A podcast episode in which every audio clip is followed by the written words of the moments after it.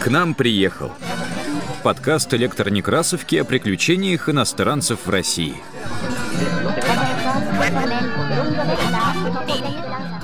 Привет!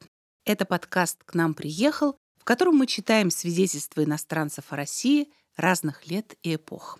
У микрофона Елена Колесникова.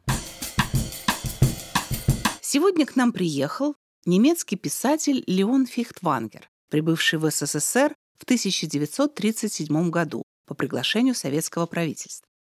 Проведя в Советском Союзе два месяца, Фихтвангер был принят лично Иосифом Джугашвили Сталином, присутствовал на показательном суде над группой бывших руководителей партии, известным как Второй Московский процесс, и записал увиденное на улицах Москвы. В русском переводе книга «Москва 1937» выходит с пометкой о том, что книжка содержит ряд ошибок и неправильных оценок, и в этих ошибках легко может разобраться советский человек.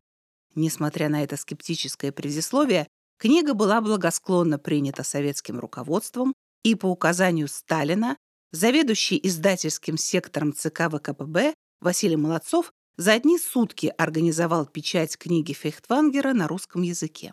В книге описывался конфликт между Сталином и Троцким, в котором Фехтвангер симпатизировал первому.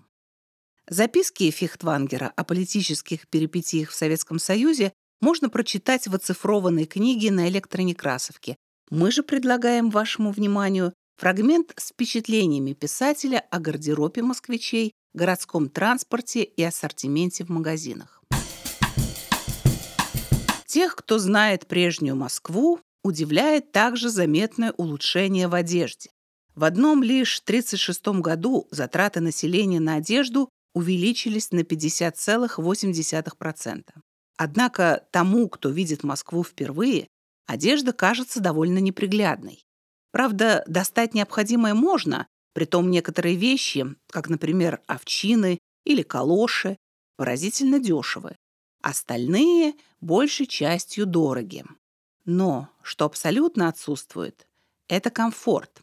Если кто-либо, женщина или мужчина, хочет быть хорошо и со вкусом одет, он должен затратить на это много труда, и все же своей цели он никогда вполне не достигнет.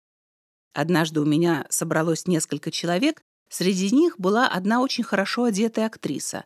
Хвалили ее платье. «Это я одолжила в театре», — призналась она. Когда приезжаешь с Запада, бросается в глаза также недостаток в других вещах повседневного обихода. Например, очень ограничен выбор бумаги всякого рода, и в магазинах можно получить ее только в небольших количествах. Ощущается также недостаток в косметических, медицинских товарах. При посещении магазинов бросается в глаза некоторая безвкусность отдельных товаров. Но многое, правда, опять-таки радует своей красивой формой и целесообразностью, а главное – дешевизной. Например, настольные лампы, деревянные коробки, фотоаппараты, граммофоны. Очевидно, что с возрастающей зажиточностью повышаются и потребности. И если в годы нужды люди довольствовались только самым необходимым, то теперь начал расти спрос на излишество. Спрос этот растет настолько быстро, что производство не поспевает за ним, и у магазинов можно часто увидеть очереди. Существуют еще другие неудобства, осложняющие быт москвичей. Правда, средства сообщения работают хорошо, и наивная гордость местных патриотов по отношению к их метрополитену вполне обоснована. Он действительно самый красивый и самый удобный в мире. Но трамваи зачастую еще переполнены, а получить такси очень трудно. Один мой знакомый, проживающий в 40 километрах от Москвы, опоздал на поезд, отходящий за границу только потому, что, несмотря на многочасовые поиски, так и не смог достать автомобиля для перевозки своего багажа. Бюрократизм тоже способствует осложнению московского быта. На въезд в квартиру, на путешествие, на приобретение горючего для автомобиля, на вход в некоторые общественные здания и во многих других случаях требуется удостоверение, пропуск, разрешение. Это одно из первых русских слов, которое должен запомнить иностранец. Поездка за город – тоже нелегкое дело для иностранца. В окрестностях Москвы очень мало гостиниц и ресторанов, а бесчисленные дома отдыха доступны только членам профессиональных организаций.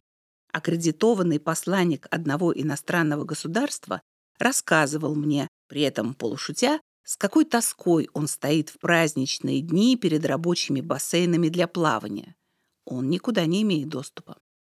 Однако тяжелее всего ощущается жилищная нужда. Значительная часть населения живет скучно, в крохотных, убогих комнатушках, трудно проветриваемых зимой. Приходится становиться в очередь в уборную и к водопроводу. Видные политические деятели, писатели, ученые с высокими окладами живут гораздо примитивнее, чем некоторые мелкие буржуа на Западе. Я часто спрашивал себя, особенно в первые недели своего пребывания, не должны ли эти неудобства повседневной жизни подействовать отрицательно на то удовлетворенное настроение советских граждан, о котором я говорил выше. Нет, не действуют. Советские люди в течение многих лет переносили крайние лишения и еще не забыли то время, когда постоянно недоставало света и воды и приходилось стоять в очередях за хлебом и селедкой. Их хозяйственные планы оказались правильными и устранили эти крупные недочеты. В ближайшем будущем исчезнут и мелкие недочеты, мешающие им сегодня. На электронекрасовке оцифрована книга Леона Фихтвангера «Москва, 1937», изданная Гослитиздатом в 1937 году. Это был подкаст «К нам приехал» о приключениях иностранцев в России. Над выпуском работали ведущая Елена Колесникова, редактор Илья Старков, звукорежиссеры Павел Рябинин и Олег Линов – Слушайте наш подкаст на удобных вам платформах. Ставьте оценки, не забывайте подписываться на нас в Фейсбуке, ВКонтакте и Телеграме. Так вы будете в курсе всех наших новостей.